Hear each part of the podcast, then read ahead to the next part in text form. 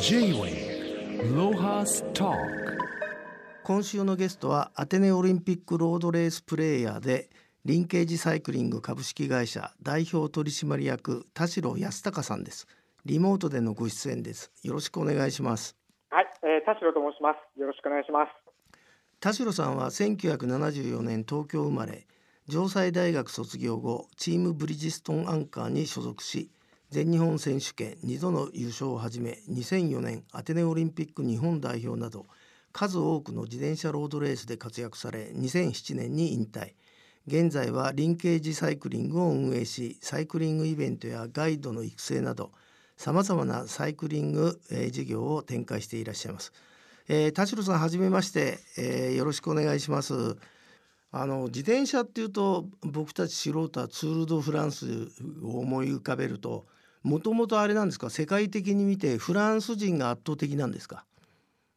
そうですね。もともとえっ、とサイクルロードレースって言われる競技がですね、まあヨーロッパが、えー主体の競技で、まあフランス、イタリア、スペイン、ベルギーなどといった国が競合になりますね。まあそういうあの小さい時から、えー自転車レースに慣れてる人にごして田代さんは城西大学のサイクリング部に所属された当初から、まあ、自転車ロードレースの選手を目指したってあの資料にあるんですけどももともとそんなに自転車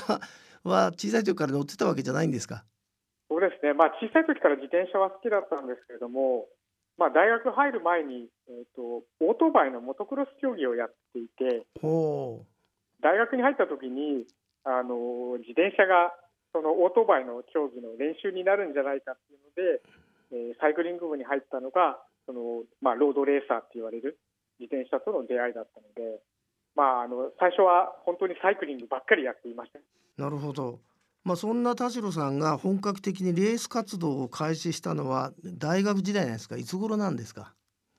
そうですねあのサイクリングであの、まあ、いろんなところ日本各地のところを自転車で巡って、えー例えば夏休みなんかは大学生意外と時間があったので北海道を全部一周回ったりとかですねはあ。2週間ぐらいずっと自転車に乗ったりしていたのでとにかくあの体力がつくんですね。うん。で体力がついてなんかそれを発揮するのが、まあ、ロードレースって言われてるものにでこうなんか結構頑張って走ると成績が出たりしてきていて、まあ、そこから競技っていう、まあ、大学3年生のぐらいの時からなんか本格的に自転車競技にちょっとハマり出しましたね。J-Way ロハストそれで大学卒業後はチームブリヂストンアンカーに所属しってあのことですけども、まあここの時はあれですか？なんかプロのための、まあ、こういうテストとかそういうのを受けら受けるわけですか？そういうのはなくてですねあのブリヂストンサイクルの契約選手になる前年度に鶴戸北海道という、えー大きい、えーステージレースって言われる何日間かに及ぶ、えー総合成績を求められる試合で、えー結構いい成績を出してですね日本人で4番目ぐらいで入ったのかな。はあ。その成績を買われてブリヂストンサイクルというチームのと契約をすることができてですねそこからずっと10年間ブリヂストンサイクルの契約選手でもあれですねその10年間で全日本選手権2度の優勝それで海外レースでも活躍されてアテネオリンピック日本代表って随分あれですよねあの経験がない割には トップアスリートなんですね。合ってたんですかね？どうですか、あのまあ、有酸素運動っていうのは、まあ、小さい頃ランニングとかは結構早かった方なので,、はい。でオートバイもやっていたので、まあ、あの有酸素能力とそういったオートバイを操る技術とかが符合されると、まあ、意外と、まあ、競技特性には合っていたのかなっていう感じがします。J-Way ロハストえー田代さんはその選手の引退後ブリヂストンサイクルに入社されたんですけど、はい。この時は、えー何歳であの普通のあの事務職に戻戻ったっていうのかな？あの経験されたんですか？サラリーマンは。そうですねあの選手引退したのが34歳の年でしたので、はい。14歳で、えー新入社員として、えーサラリーマン生活を始めました。これってあれじゃないですか？もう経験豊富な同年配もいるしあの辛かったんじゃないんですかね？ねあの最初入った時あのマーケティング部というところに所属してですねもう入った時には自分の、まあ、後後輩一つ下の人がですねもうブリヂストンサイクルの中の商品企画のトップをやっていましたのではいあのもうすものすごい劣等感でですねあのとにかく死ぬ気でサラリーマンをやりましたね。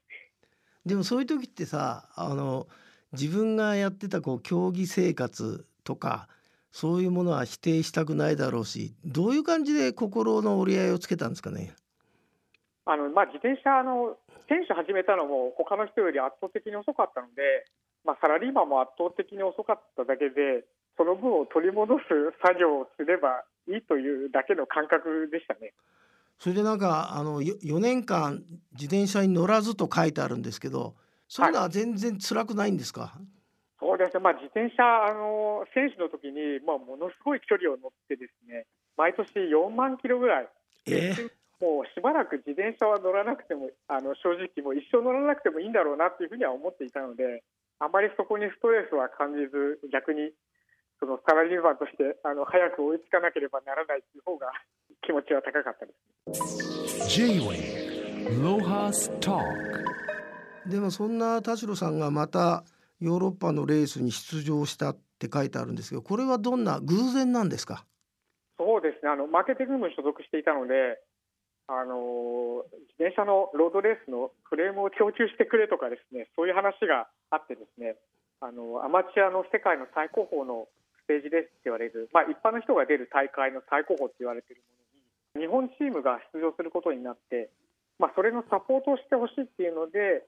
えーブリヂストンのマーケティングに話が来てですねはいまあ、そこは自転車の、えー機材を供給するっていう話だったんですけど、なんかそこに出る選手が最終的に足りなくてですね、一緒にやってくれっていうのが、あのもう一回 あの本気で自転車をやろうと思ったきっかけでしたね。この2013年スイスで開催されたレースっていうとこ日本チームっていうのは何人で参加するもんなんですかこういうのは？えっとまとまった人数っていうのはなくてですねただ参加枠っていうのを日本人選手、まあ、4人から5人の枠を大会側からなんかもらえたそうでなるほど。それで日本人を集めて出走したっていうのが経緯になります。まあ結果田代さんは、えー日本人初の完走総合19位ってこれあれですか？その参加した日本人のアマチュアの、まあ、プロにも近い方の中ではい一番手だったんですか？そうですね。あの日本の選手はみんなあの大学の学学長だったり、えー、とタレントさんの男性だったりしたんですけども、まあ、その中では一番あのいいいい順位でしたね。まあ、この経験があれですかなんとなく一区切りということで、まあ、会社を辞めるきっかけになったとは。そうですね。あの、まあ、自転車ずっと乗らずにいたんですけども、まあ、大会きっかけに改めてですねあの自転車は楽しいなっていうのがやっぱり あってですね大会に出た時もあのプロの選手だった時の感覚とはやっぱ全く違くてですねあのすごく自転車に乗ってて素晴らしいヨーロッパの景色の中アルプス山脈を越えて走ってあわあすごい綺麗だな気持ちいいなっていうのと、まあ、レースが終わった後は食事を楽しんで、まあ、お酒を飲んだりしてですねなんか最高の時間を過ごしてしまってですねいややっぱ自転車は楽しいなと思ってやっぱその魅力をですね一般の人にももっと、えー伝えることをしたいなっていうのが思いがきっかけでしたね会社を辞めるのは。J-Way Lohas Talk. 田代さんは2014年にリンケージサイクリングを創業されレース界の仕事ではなくサイクリングの楽しみ方を伝える事業を始めたということなんですけども。まあ、えーお店はこれ江ノ島ですか？どこですか？そうですね。あの江ノ島のすぐ近くで、はい。あの藤沢駅に向かう国道沿いにあるんですけども、もう本当海から歩いて5分ぐらいのところにあります。ままずあのこの場所を選んだあの理由を教えていただけますか？えっとまあもともと私出身が東京で、えーやっぱりサイクリングってなるとですねあの海と山と川があってサイクリングロードが、えー結構ある。しかも関東から近い、えー1時間ぐらいっていうとですね、まあ、その条件に合うのがやっぱり江ノ島周辺だったんですね、まあ、それであの全然縁もゆかりもない場所だったんですけどもそこを選んで、えー移住してきて、まあ、会会社を立ち上げたっていうのが経緯ですね。あじゃああれですかお住まいももうその近所にあ引っ越されて？そうですね、もともとあの埼玉に、えーと、会社辞める前は埼玉にいたんですけども、まあ、会社を辞めて、えー、こちらに移住して。だからなので、まだこちらの湘南エリアに住んで、まだ7年ちょっとぐらいしか経ってないです。あのそのリンケージサイクリング、まあ、今あの映像でも後ろに随分自転車が並んでますけどどんなあの事業をされているか教えていただけますか？えっ、と弊社はですね、まあ、サイクリングツアーの企画運営をしている会社で、まあ、自転車を使ったか観光とですね、まあ、あとスポーツサイクリングっていう、まあ、サイクリングイベントの会社でですね、まあ、イベントとかツアーをやりながら、まあ、あのスポーツバイク、ロードバイクとかクロスバイクとか、まあ、e バイクっていった、まあ、電動アシストのスポーツタイプなんかのレンタル自転車の貸し出しなんかもやってますね。あの自転車の販売はやってないんですか？えっと販売はほとんどしていません。はあ。そそうするとあれですかいろんな種類の今自転車があるように思思えたんですけどややっぱり経験によってどんどん変わっていくもんなんですか自転車への興味っていうのは？そうですね、まあ、一般の方ですと、まあ、ママチャリがほとんどね、シティサイクルっていうのを乗られてると思うんですけども、まあ、そこからあのスポーツとして捉えたときに、まあ、一番あの手軽に楽に乗れるのがクロスバイクって言われる、まあ、ロードバイクとえー、ママチャリって言われてる間の車種がクロスバイクになるので、はい、まあ、クロスバイクから乗り始めて、まあ、だんだんその一般ロードバイクって言われてるハンドルがドロップハンドルってちょっと変な形したもの、はい、まあ、そういったものにだんだん移っていってですねなんか最終的には今度 e バイクって言われる今電動アシストの自転車って皆さん馴染みあると思うんですけど、まあ、それのスポーツタイプなんかを乗る方も結構いらっしゃいます、ね、なるほどまあ、そのリンケージサイクリングではサイクリングツアーで年間1,000人以上ガイドされているということなんですけども、はい、どどんな方が参加なさるんでしょうか？えっとですね、あのうちで多いのはですねあのこれからそういうスポーツの自転車を始めてみようって思われる方が参加するのがほとんどなんです。初心者ってことですね。もうほとんどあの初めて乗る人ですね。なるほど。初めてクロスバイク、ロードバイクといったスポーツタイプの自転車に乗られる方がほとんどで、特に女性の方が多いですね。うん、あの年齢はどうなんでしょう？えっ、ー、と年齢はですね結構年によってずいぶん変わってですね実際のそういうこういうスポーツ自転車っていうのが結構値段がしてですねまあ1台15万からまあ高いのはもう100万とかピンキンなんですけども。はいのでちょっとまああのお金に少し余裕が出てくる人たちがあの始めるスポーツでもあるので、まあ、30代40代まあ、50代が実際には多いんですけども一時期はですねあ、まあ、自転車のアニメが流行った時はやっぱり若い女性20代の女性がものすごい数来た年もありました、ね、はい、あのそのリンケージサイクリングで主催されてるサイクリングツアーですけど例えば具体的には、まあ、何時間だとか出発は何時頃だとかちょっと具体的な事例をちょっと教えていただきたいんですけど。あそうですね。はい。あのうちで一番メインになっているのは体験サイクリングって言われているものであの午前と午後の部に分かれていて、まあ、3時間半ぐらいの時間でですね、まあ、初めてロードバイクに乗る人が集まってですねブレーキの仕方とか乗り方とか変速の仕方なんかを覚えて、まあ、大体25キロぐらいのえー、サイクリングロードと海沿いを走って帰ってくるようなコースが一番人気がありますね。そういう時はあれですか、その集団に誰かコーチが一人つくとか、そういうことなんでしょうか？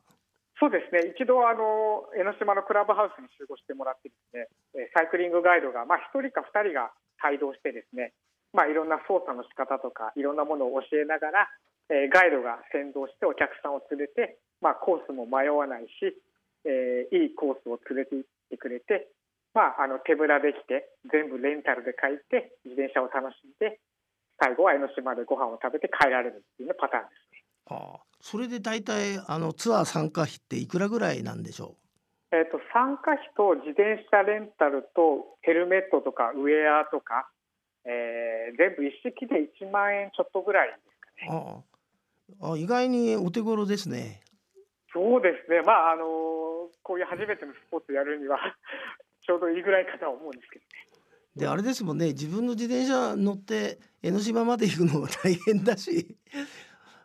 まあ僕もずっとあの葉山でヨットやってたんであそこら辺はもう気持ちいいの分かってるんで、それでじ自動車なんかいっぱい止まっちゃうから自転車の方が楽ですよね。そうですね、あの本当、海沿いは自転車が気持ちいいですし、あのサイクリングロードがあの藤沢には結構あってですね、あそうなんですか。車と干渉しないで結構気持ちよく走れるエリアが、えー、意外と多いですね。J-Way Lohas Talk. あの国交省が今推し進めているサイクリングツーリズムの普及サイクリングを通じた観光で地方創生や雇用につなげるということなんですけど田代さんとこは実際にどのように感じてますか？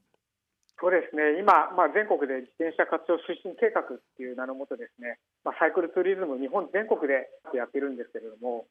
特に今、全国いろんなところサイクリングで行く機会が多いんですけども、非常にあのサイクリストに優しい地域が増えたなと思いますね。なるほど。あの田代さんとこでは自転車安全教育もされてるということなんですけどもあの、ま、自転車のマナーですねについてちょっと教えていただけますか？